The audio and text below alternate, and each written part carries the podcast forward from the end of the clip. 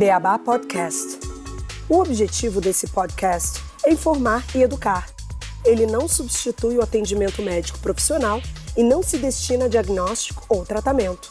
Os convidados desse podcast expressam suas próprias opiniões, experiências e conclusões. A menção de qualquer produto, serviço, organização, atividade ou terapia não deve ser interpretada como endosso do Beabá, seus parceiros e apoiadores.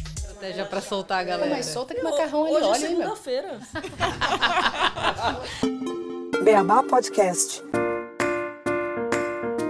Oi, eu sou a Simone. A gente tá vindo pra mais um episódio. E dessa vez a gente tem convidados especiais. Pessoal da Fundação para a Segurança do Paciente. Ai, que desânimo.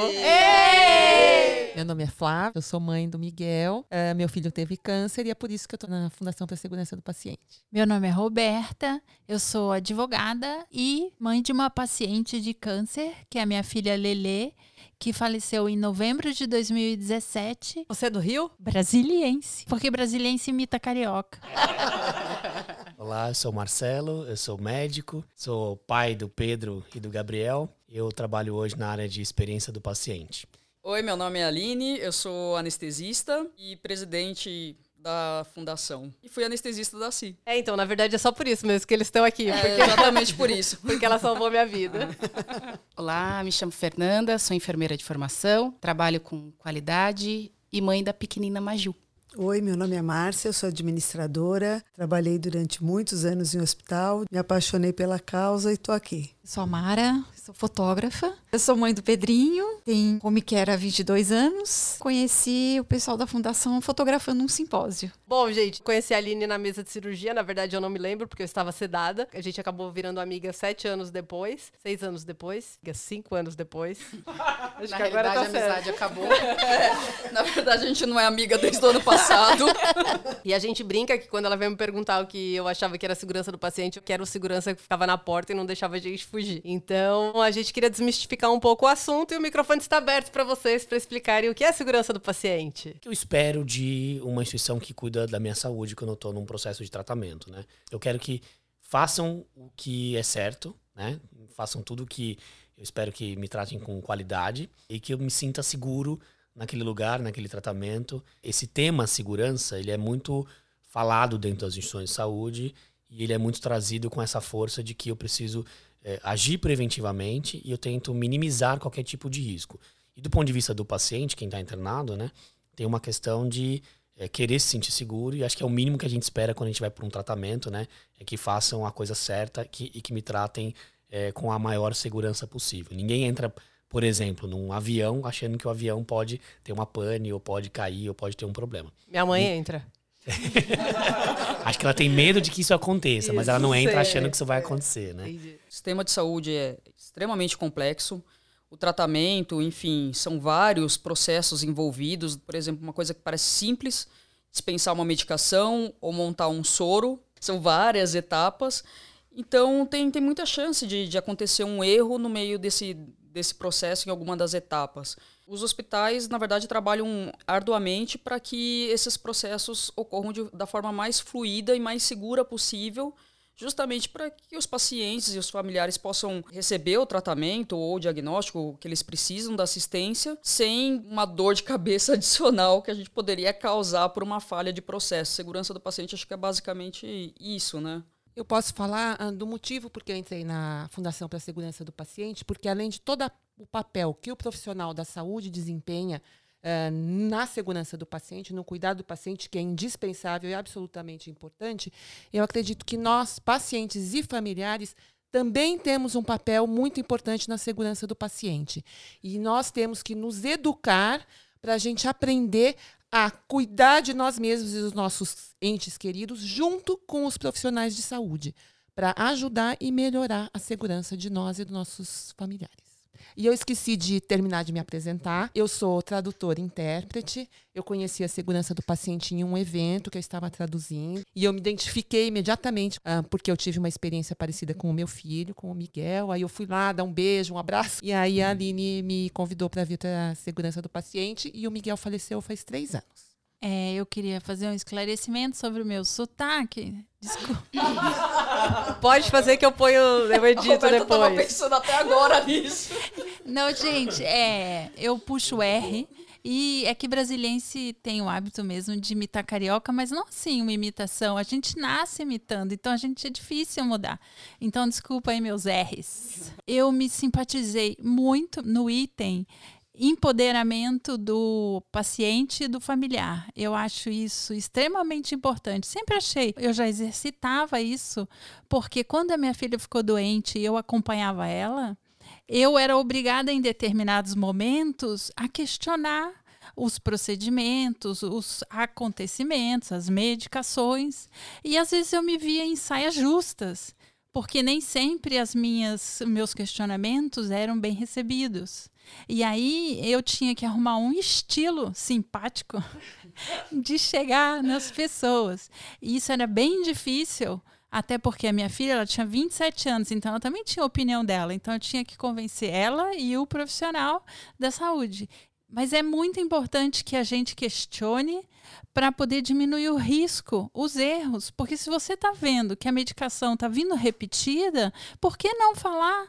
Oh, atenção, já deu há meia hora atrás, é que trocou enfermeira. São questões que a gente pode avisar. Eu dei uma palestra e aprendi uma coisa muito interessante que eu acho bom repetir aqui: que existem quatro níveis de paciente. É o nível 1, nível 2, o nível 3 e o nível 4. O nível 1 é aquele paciente que toma o remédio e não sabe nem para que está tomando. Então ele tem lá cinco remédios, um azul, um amarelo, um rosa. Ele toma na sequência e toma todos. Aí chegou alguém e pergunta: "E para que que serve a rosinha?" Não sei, só tomo. Talvez só o azul ele saiba, né? E, é, Não, eu gosto do branquinho que tem um- uma marquinha no, No meio. meio. Quando eles falam, eu tomo um branquinho que tem uma marquinha no meio, eu falo, ah!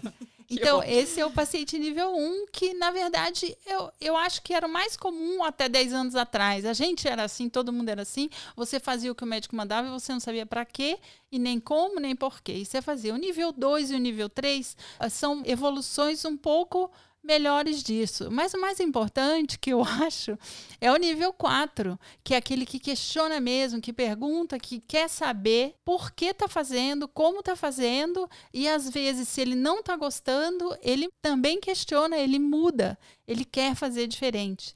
Então, isso são questões que eu acho muito importante passar para a população, que ela pode estar no nível 1, 2 e 3, mas tem o 4. É o seu corpo, é a sua vida, é a sua doença, é seu. Se empodere disso. Aonde a gente sabe e faz o exame para saber se a gente é um, dois, três ou quatro?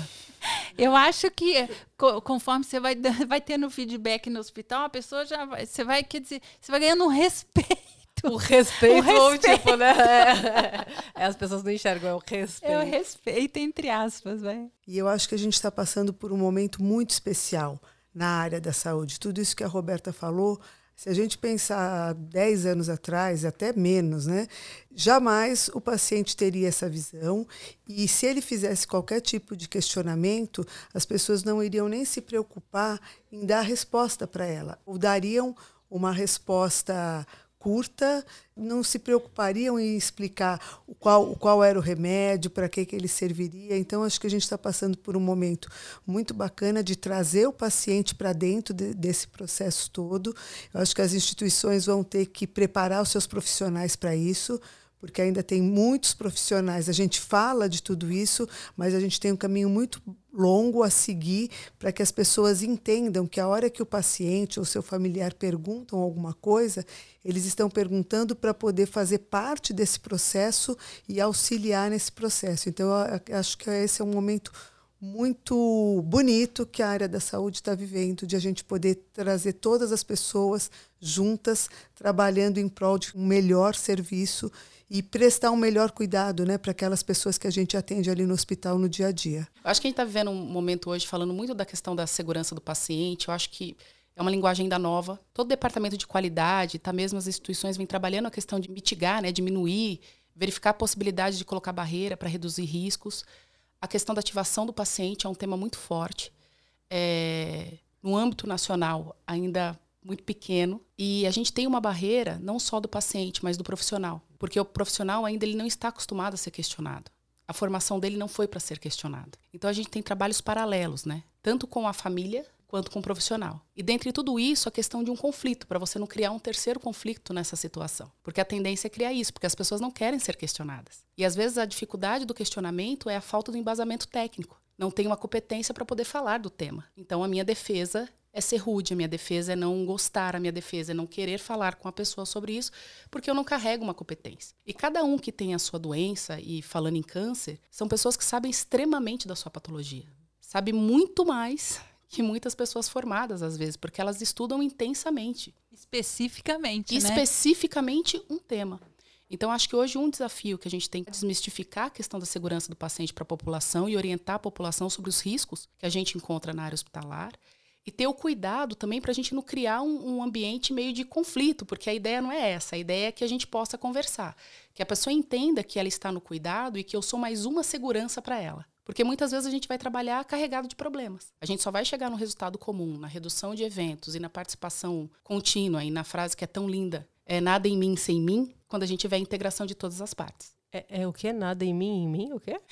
nada em mim sem mim. Ou então nada sobre mim. Nada sobre mim sem, sem mim. mim. Antigamente era muito comum as pessoas receberem um tratamento sem que os profissionais de saúde informassem tudo o que estava sendo feito, discutissem as opções, né, os riscos, os benefícios, etc. Então tinha uma atitude muito mais passiva. O que a Fernanda está trazendo é um conceito que é muito discutido aí né, no, no ambiente hospitalar, de que essa, essa postura do paciente ativo, ela tem uma frase que, é, que é muito falada sobre, olha, não vai fazer nada em mim sem me envolver. Então é nada sobre mim sem mim. Hum, que bonito. Imagina, antigamente, peraí que eu vou amputar sua perna, né? Tipo, a pessoa acorda e descobre sem membros, né? Às vezes sem o outro. Há 20 anos atrás não existia essa, esse, esse chamado para a gente participar. Né? Na verdade, mãe é xereta e, e, vai se, e vai se intrometendo nas coisas e quer aprender. E eu tive até sorte no, no, no na instituição que ele estava, mas não existia essa cultura da, da participação do familiar, tinha restrição de horário de visita, e, e, a gente era mero espectador do tratamento, do, do que ia acontecer, não tinha muita não tinha tanta informação de tudo como se tem hoje. E essa, esse investimento que existe hoje na, nas instituições de segurança e do engajamento do familiar está se mudando a cultura dos profissionais da área existe ainda esse conflito, mas já são sementes plantadas de que vai mudar totalmente o, o, estilo de aplicação ali na saúde. Eu acho isso muito legal. Quanto mais engajado o familiar é, mais chamado ele é para participar, flui melhor e, e, eu acho que o resultado é muito melhor para o paciente. Por que, que, é importante um paciente é, ser extremamente ativado? E é, um, e é um termo, né? um termo técnico utilizado. Na verdade, a ativação tem a ver com conhecimento. E na verdade, tudo na vida que a gente conhece mais, a gente participa mais. Se eu conheço, eu me empodero, eu consigo discutir de igual para igual, eu sei é, sobre tudo o que está sendo feito para mim, como paciente, né? Ou como cuidador, ou como familiar. E na verdade, eu sou mais uma barreira de segurança. E tudo isso só tem ganhos para todos os lados, né? Ganho para os pacientes, para os familiares, para os profissionais, para as instituições. Então, acho que é uma parceria e um movimento aí quase que sem volta, né? Eu acho que a medicina era muito paternalista, historicamente, porque era difícil para quem não fosse da área ter acesso às informações. Ficavam dentro dos livros de medicina, praticamente. Então, só quem estudava, fazia faculdade, tinha acesso à informação. Hoje em dia, a gente tem o Google, né? Qualquer coisa você joga lá no Google e aí o Google te mostra você vai morrer em 24 horas, independentemente do seu sintoma. Mas as pessoas, os pacientes, cada vez mais têm acesso à informação. Muitas soluções em relação à segurança do paciente e até mesmo os cuidados vão surgir justamente dos pacientes familiares, porque não vai ter ninguém mais engajado naquela doença do que quem tem a doença de fato que a pessoa vai pesquisar tudo. O conhecimento médico ele vem crescendo assim num, numa velocidade absurda. É impossível um profissional hoje deter todo o conhecimento possível e necessário. Assim, exemplo bem prático, eu faço um ambulatório de avaliação pré-anestésica E aí uma vez atendi uma paciente jovem e ela falou: "Eu tenho a síndrome de Sbrubbles". Aí eu falei: "Nossa, não tenho ideia do que seja isso". Nem a gente, né? É, Sbrubbles. Não sei, eu não sei nem lembro, nem lembro mais a síndrome, mas eu, sabe quando eu falei: "Eu não tenho nem ideia. Será que eu faltei nessa aula na faculdade?". e aí eu fiquei em dúvida, eu falei: "Poxa, será que eu pergunto, será que eu libero?". E aí ela percebeu o meu incômodo. Eu acho muito engraçado isso, como a gente rechaçou historicamente os pacientes familiares a, a dificuldade de tentar falar alguma coisa. Então ela começou assim, doutora, desculpa. Eu sei que a senhora estudou bastante, eu, é, mas eu, eu, eu, entendo que minha síndrome é rara. Então, assim, tem todo um cuidado que você tem que fazer para abordar o profissional que é, assim, é desconfortável até pra gente, né, perceber. Isso. E ela falou: então, se você não se incomodar, o meu médico que me acompanha, ele escreveu uma carta, porque tem várias implicações anestésicas essa síndrome que eu tenho. Então, ela tinha problema cardíaco, pulmonar, um monte de coisa que eu jamais imaginaria e levaria, assim, muito tempo para procurar no Google. Então ela me trouxe a carta pronta. Eu falei, nossa, perfeito. Pedi os exames que eram necessários, ela foi para cirurgia, correu tudo bem e é uma paciente assim que sabia tudo da doença dela e eu não sabia exatamente nada. nada. Acho também que ao mesmo tempo que a gente tem uma paciente como essa que a Aline falou, que vem com uma série de informações e acha que é importante fazer parte de todo o processo, a gente tem também tive exemplos assim, na minha família de internações recentes que quando foram colocadas assim para participar né da decisão muitas vezes a pessoa também não entende ela fala não mas eu não tenho quem tem que decidir isso é o médico, não sou eu. Isso também é uma coisa importante, né? De, acho que esse, o treinamento que precisa, que, que vai precisar ser feito é para todos, porque as pessoas, como a gente vem desse desse formato paternalista, onde eu sou filha de médico, eu falava, pai, estou com uma dor. E ele me dava o remédio para tomar, e para mim, médico, o que o médico falava era lei, e acho que muitas pessoas ainda pensam dessa maneira. Por isso que tem a pessoa que só toma o remédio, ela confia tanto no médico, porque é dessa cultura que a gente vem, né? O médico fala eu faço. Então a gente está passando por essa transformação que o médico fala, mas é importante também que ele saiba quem eu sou, o que outro remédio eu tomo, quais outras implicações que eu tenho que ele nem sabe porque eu estou com internei no hospital por um, uma dor de garganta, mas de repente eu tenho outras patologias e não foram ditas. Então acho que o treinamento, assim, a gente vai ter que preparar todos esses players para uma nova forma de atuar em conjunto até acho que o paciente tem a capacidade e deixe na mão do médico, mas às vezes, quando você acaba de receber um diagnóstico, eu acho que dura uns 10 segundos o quanto você consegue ouvir. Depois fica. Tipo o desenho do Charlie Brown, é, sabe? Uhum. E daí acho que nesse momento você joga muitas coisas pro profissional, porque você tá num nível que tua capacidade de decisão ali é. Acontece isso até durante meu tratamento eu tomei várias vezes medicação que eu não conferia, ao nível de quando me chamavam no hospital, porque eles chamam uma vez, aí chamam outra, daí confere uma, daí confere outra, confere outra. Eu tinha dias que já estava na quinta conferência e ele perguntava seu nome, o Fernanda Montenegro. Então, era, gente, não façam isso, tá? Porque depois vocês vão tomar o medicamento da Fernanda Montenegro. Eu vejo isso como um processo evolutivo e contínuo de educação do paciente, educação no bom sentido, né? A Márcia acho que trouxe uma questão importante de, de falar assim, olha, tem aquele paciente que não se sente à vontade é, e sente até um desconforto em falar, poxa, mas quem deveria decidir não é ele, e na verdade eu tô aqui para receber o tratamento, né? Então acho que sempre vai ter aquele paciente que não quer fazer parte, que ele é mais passivo e tem esse comportamento. Eu como profissional de saúde, eu sempre me questiono se a gente deve ou não deve é, é, esforçar ao máximo para que esse paciente seja ativado, né? E eu acho que tem que ter um limite. A gente tem que conhecer a pessoa e tem que saber o momento que ela tá, a condição que ela tá, porque tem gente que, dependendo do diagnóstico, dependendo da condição, ela não quer mesmo. É uma quase que uma negação. Não, eu não quero, eu quero que você me ajude, você decida por mim e tudo bem. Eu sempre fico lembrando das coisas que aconteceram em, nas internações, nos exames, nos procedimentos entre eu e a minha filha, o hospital, né? E muito interessante é que a gente, ela tinha 27 anos, nunca tinha pisado no hospital, foi diagnosticada com câncer neuroendócrino, e aí a gente já de cara ficou uma semana no hospital para estadiar a doença, porque ninguém tinha certeza se era neuroendócrino, se era de mama, se era de pulmão, o que, que era o câncer dela. Então a gente já ficou uma semana no hospital. Só que ela era vegetariana. E a dieta não vinha certo nunca. Vinha bife para ela, vinha frango, sabe? Vinha ovo, ela não comia nada disso. E a gente devolvia e voltava? Não, nunca voltava nada. Aí a gente passava o horário da janta, eu ligava e falava, e aí, passou o horário da janta, mas já não veio, veio, veio errado, devolvemos, cadê a janta dela? Então, assim, você começa a, a falar sobre ser vegetariana. Começamos na nutrição, devagarinho. Aí eu, falei, eu fui falando para ela, falei, filha, se a gente não for fala daqui, fala dali, você não vai comer mais. A gente tem que trazer de casa. Um, um dia até eu trouxe de casa, tomei uma dura danada, não pode trazer comida de casa. Eu falei, mas vocês não trazem coisa direito para ela. Então, assim, eu acho que é um amadurecimento mesmo do paciente.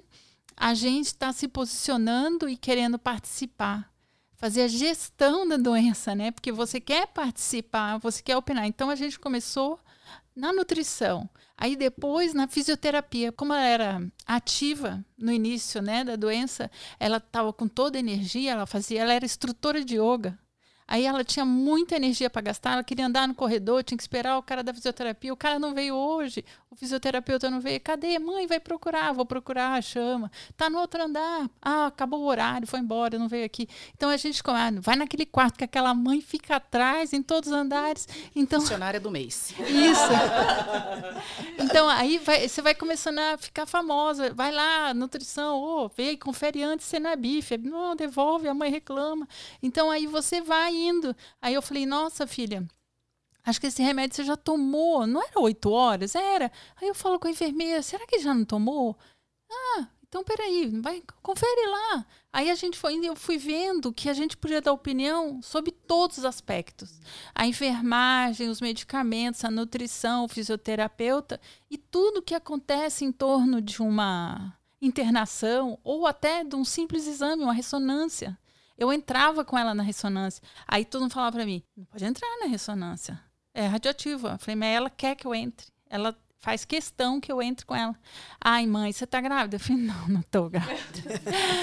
Aí eles me botavam um coletão e eu entrava sempre com ela lá e eu ficava junto com ela. Então, assim, são coisas que se você não pede, se você não fala, tem uma regrona geral. Mas se você fala, se você se manifesta, se posiciona, né? E sem criar atrito, você acaba conseguindo faço meus exames, né, periódicos e, e mês passado eu tinha uma tomografia para fazer da metade do corpo para baixo e outro médico pediu da metade do corpo para cima. Em uma semana uma tomo, na outra semana outra tomo, porque eu tô sendo radio... Exposta duas exposta. vezes. Exato, exposta é. duas vezes. A gente fala muito de multidisciplinaridade, interdisciplinaridade, tudo isso, e às vezes todos os profissionais conversam comigo, mas eles não conversam entre si, né? No fim, quem resolveu tudo foi a telefonista. Porque eu liguei para ela e ela falou: é, realmente é um absurdo isso, espera aí que eu vou marcar tudo junto. E daí ela marcou, eu fiz uma só. É, às vezes é triste, talvez pro hospital, pro plano de saúde, eu não sei, né? Porque eu fiz uma vez só. Mas pelo menos eu não tô brilhando no escuro. Então eu acho que é. é super vagalume. Você tá sempre brilhando, Simone. Não, não, a gente não gosta de brilhar, né? Porque quando tem câncer, brilha nos exames, né? É verdade. No caso do Miguel, que também eh, a doença dele pegou a fase adulta, mas começou quando ele era criança. E eu acho que na pediatria, o papel do familiar é mais aceito. E o Miguel, como ele fez essa transição da pediatria para medicina adulta, a gente transicionou algumas coisas e outras não. Então, por exemplo, UTI, eu nunca perguntei se podia ou não podia ou não ficar na UTI adulta junto com meu filho 24 horas por dia. Eu entrei e fiquei. Aí, ah, não tem onde você dormir. Eu falei, me traz uma cadeira, pode pôr aqui, por favor. É, e veio a cadeira. E a, na ressonância também nunca perguntei se eu podia ou não podia entrar. Eu entrei. A senhora vai entrar? Vou. Todo lado e entrei. Então eu acho que também, às vezes, falta um pouco da gente. E eu não fui grossa nem nada. É, é, eu tinha consciência de que eu tinha esse direito de estar ali. Eu fui assertiva, delicada. Eu falei, eu vou entrar, é meu filho. Eu acho que tem como a gente está em dois lados da mesa, né? Eu acho que é um, é um momento também da gente dizer todas as funcionalidades que a gente tem aí no bastidor. Até por questões de segurança, a gente também tem um protocolo que a gente segue, mas o que eu acho que é mais interessante é hoje tratar as particularidades. Quando tem esse diálogo e essa necessidade, em alguns casos consegue visualizar a colaboradora oferecendo a possibilidade para a pessoa, mesmo sem ela perguntar. Então essa sensibilização ela já está acontecendo, é uma onda, né? Não dá para oferecer para 100%. Todos que vão fazer tomografia hoje, nós iremos colocar um acompanhante, até porque nem é indicado. Mas hoje a gente já sente as equipes sensibilizadas com o outro, tendo empatia pelo outro. E isso é muito bacana quando a gente está lá na assistência, porque a gente está vendo que as pessoas estão tratando pessoas e não só um exame. Se minha avó ouvir esse podcast, ela também vai querer que eu entre todas as vezes com ela na ressonância. É justamente por isso que a gente tem que escutar quem é usuário do sistema de saúde, pacientes e familiares. Eu, por exemplo, apesar de ser médica, eu nunca, nunca fui anestesiada, nunca precisei ficar internada, mas eu aprendo muita coisa escutando assim dos familiares da fundação, dos pacientes. E eu sempre lembro da Patrícia que ela contou que quando ela ficou internada, ela sempre pedia para puncionar a veia no braço esquerdo e sempre puncionava no braço direito, que era onde a veia dela era melhor mas ela era destra e, assim, por conta da insuficiência cardíaca, ela é transplantada cardíaca, ela tinha muita falta de ar e isso atrapalhava na hora de comer. E hoje em dia, quando eu vou anestesiar um paciente, eu pergunto, eu falo que, que braço você prefere? E quando não tem problema, o paciente tem veias boas, tanto faz mesmo para mim, não vai mudar em nada. Mas para ele talvez faça toda a diferença. Eu queria lançar um desafio para mesa. Eu queria que cada um de nós aqui pudesse contar uma situação que viveu ou como paciente ou como acompanhante, que através dessa postura mais proativa conseguiu minimizar uma situação de risco ou evitar alguma coisa relacionada àquele tratamento, alguma situação assim de segurança. Uh, numa das várias cirurgias do meu filho, ele tomava anticonvulsivante, sempre. E ele subiu do centro cirúrgico para a UTI. Eu cheguei, olhei a prescrição e falei: cadê o anticonvulsivante? Ah, não tem, não está aqui, não, não vai tomar. Eu falei: como não vai tomar? Ele tem que tomar. Aí eu precisei entrar em contato com o médico e falar: Ó, oh, doutor, o senhor esqueceu de prescrever o anticonvulsivante. Olha, ah, é mesmo. E aí colocou na prescrição. Quer dizer, se eu não tivesse esse olhar atento, essa, essa prescrição teria ficado de fora. É, a minha filha ela foi internada porque ela estava com insuficiência renal grave. E aí nós fomos para o quarto e a partir das 10 horas da, da noite ela começou a vomitar um líquido, desculpa aí, gente, verde. Toda vez que ela vomitava, eu tocava a campainha, a enfermeira perguntava o que, que era, eu falava, ela tá vomitando.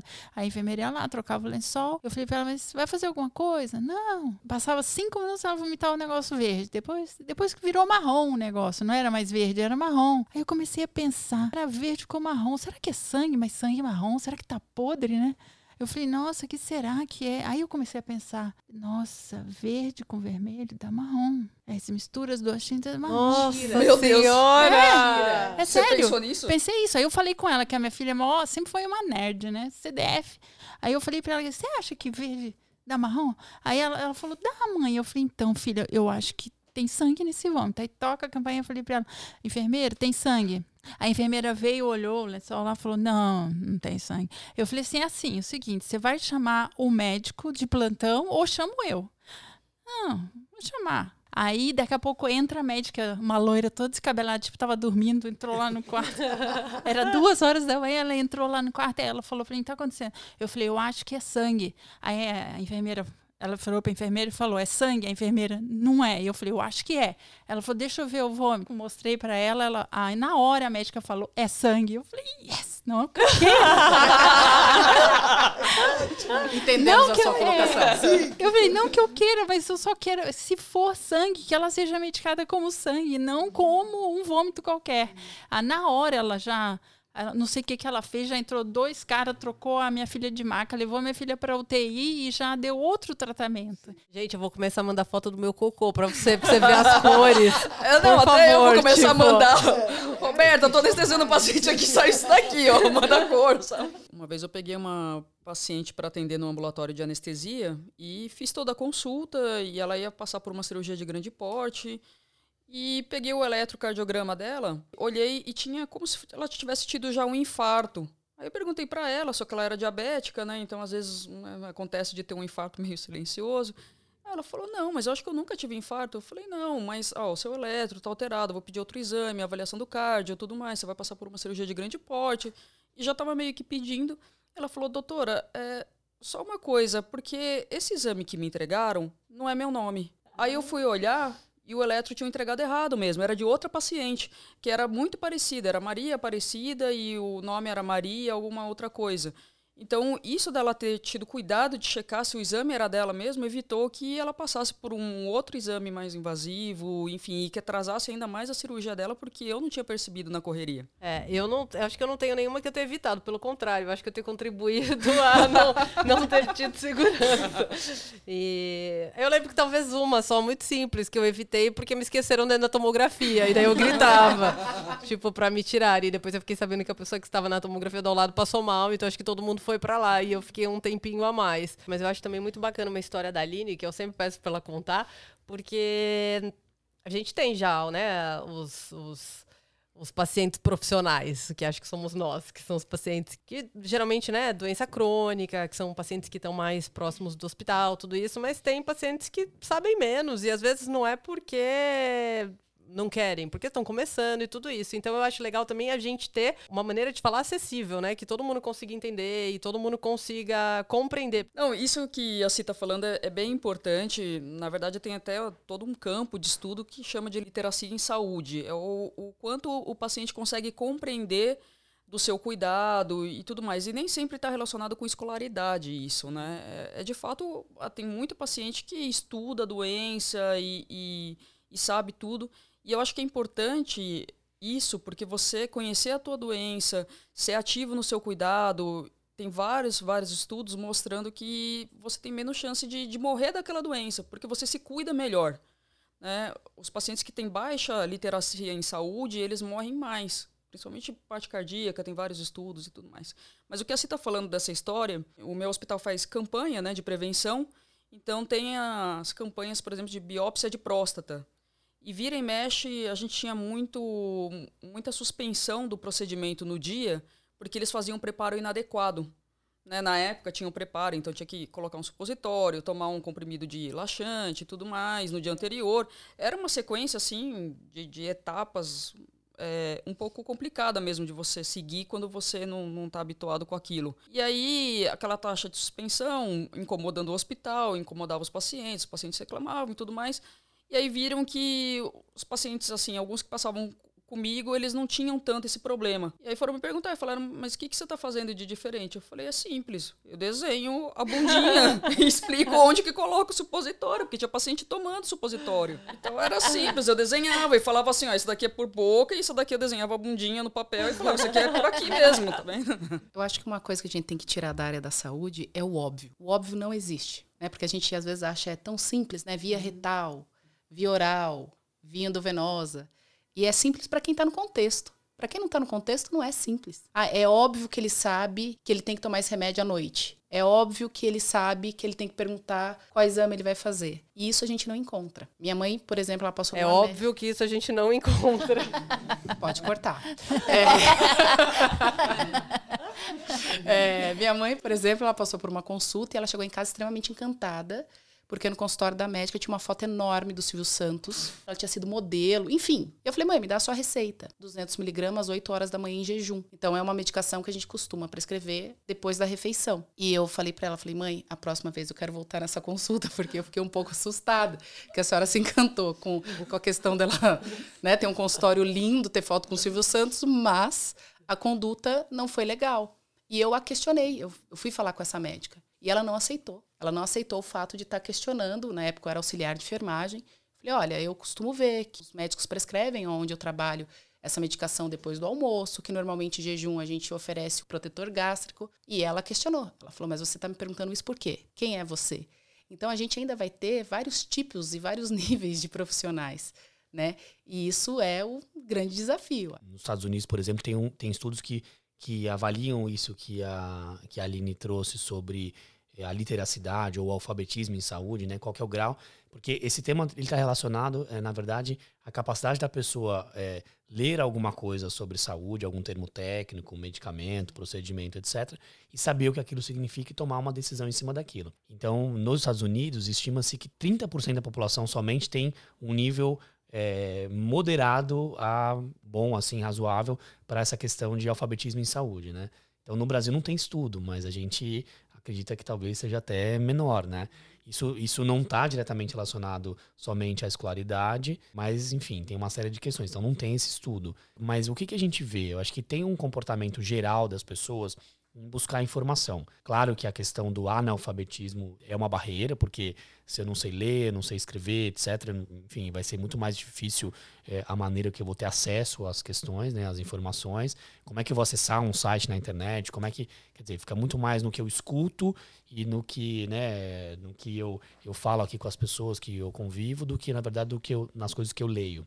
Mas eu, eu queria trazer um ponto complementar a esse, que é a questão da segurança do paciente também fora do ambiente hospitalar. As pessoas, elas ficam muito mais tempo fora do hospital do que dentro. E a gente, a gente de uma certa forma negligencia esse olhar, né, do que as pessoas fazem na casa dela nos tratamentos contínuos aí, seja um tratamento de câncer, de uma doença crônica, seja o que for. E recentemente a fundação lançou aí, né, numa campanha de também de informação dos pacientes da, da população em geral, as coisas que a gente pode olhar, por exemplo, com relação aos medicamentos, né? É a história de saber para que serve um medicamento, saber armazenar esse medicamento, saber se esse medicamento pode ser tomado é, com um outro medicamento, tem interação, não tem. Acho que uma coisa que traz um pouco de segurança também é a automedicação, né? É aquela ida na farmácia e você vê tudo que é coloridinho, bonitinho e vai estatelando de comprar. E isso é uma complicação também, porque tem vários efeitos e a gente não tem a menor noção do que isso pode causar e às vezes a gente nem sabe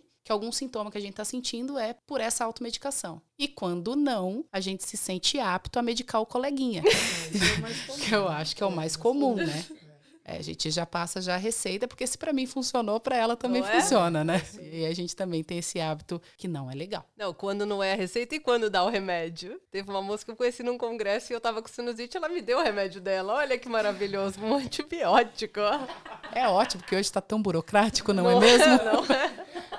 Não sei se minha mãe vai escutar esse podcast, mas ela, por ser minha mãe, ela, por ser mãe de médico, ela acha que ela é médica. E ela, por exemplo, prescreve as pessoas e fala os tipos de tratamento. Então, vai o recado aí, não façam ir como a minha mãe e prescrevam medicamento Passa sem saber o nome da sua mãe é. pra gente. Dona Miriam.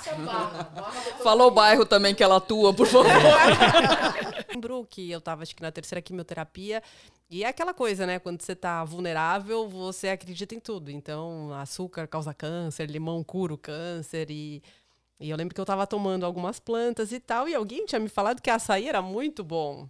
Então eu comecei a tomar açaí todo dia, mas não é aquele com açúcar, era o açaí mesmo. E daí na terceira quimio, eu acho, quando eu fiz a tomografia, eu tava com edema no fígado. E daí, conversando, né, com a minha oncoamada e tal, ela falou, mas você mudou alguma coisa? Porque pode ser por conta da químio, né, que já é super... O fígado, gente, não tem o nome? Hepatotóxica. Isso, obrigada. E, mas foi muito louco, que daí depois disso eu parei e no, na próxima tomografia o meu fígado tava bonitinho. Não, não é porque alguém faz isso e posta na internet. É. Acho que tem muita gente séria, né, Simone, que, que fala coisa muito importante nas mídias, enfim.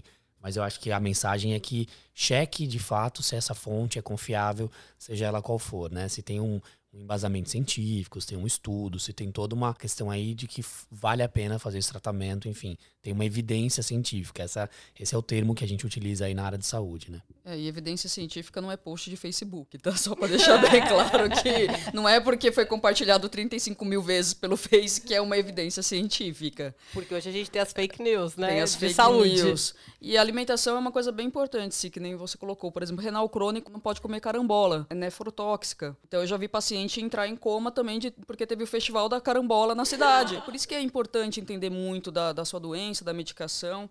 E até mesmo que nem você falou anteriormente, esquecer de, de tomar um remédio. É, é bom conversar com o seu médico antes e falar, poxa, se eu esquecer de tomar esse remédio, o que, que eu faço? Eu tomo dobrado da próxima vez ou não tomo?